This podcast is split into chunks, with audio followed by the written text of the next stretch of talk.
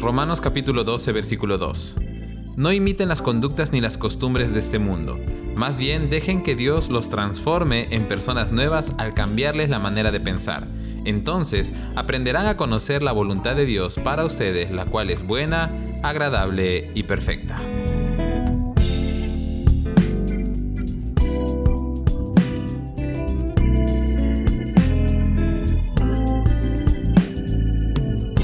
¿Cuántos quisiéramos poder conocer la voluntad de Dios, verdad?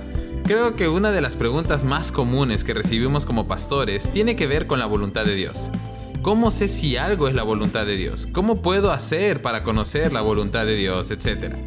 Particularmente me he hecho estas preguntas en más de una ocasión. Algunas veces obtuve una respuesta rápida y otras veces no tanto. Pero creo que el pasaje bíblico de hoy nos da algunas ideas muy importantes para poder comprender cuál es la voluntad de Dios y para guiarnos a descubrirla. En primer lugar, el apóstol Pablo nos anima a no imitar las conductas ni costumbres de este mundo. Creo que esto es el punto de partida para comenzar a vivir en la voluntad de Dios. Porque no hay forma de ser amigos de Dios y amigos del mundo al mismo tiempo. Por el contrario, la Biblia dice que la amistad con el mundo nos hace enemigos de Dios y Dios les muestra su voluntad a sus amigos. Así que para comenzar, decide vivir bajo los criterios de Dios y no los del mundo.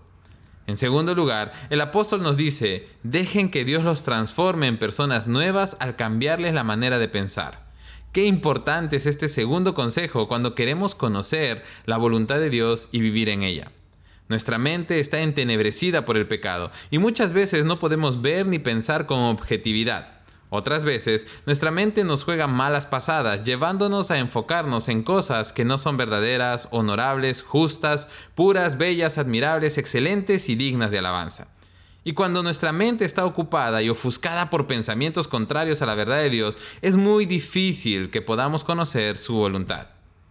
Pero cuando nos alejamos de la corriente del mundo y dejamos que Dios renueve nuestra mente con sus palabras y que desplace las mentiras de Satanás, entonces comenzaremos a conocer la voluntad de Dios, que es buena, agradable y perfecta.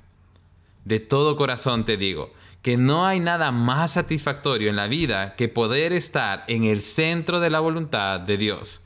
No hay nada que llene más el corazón que saber que estás haciendo lo que Dios quiere de ti y lo que había planeado para ti.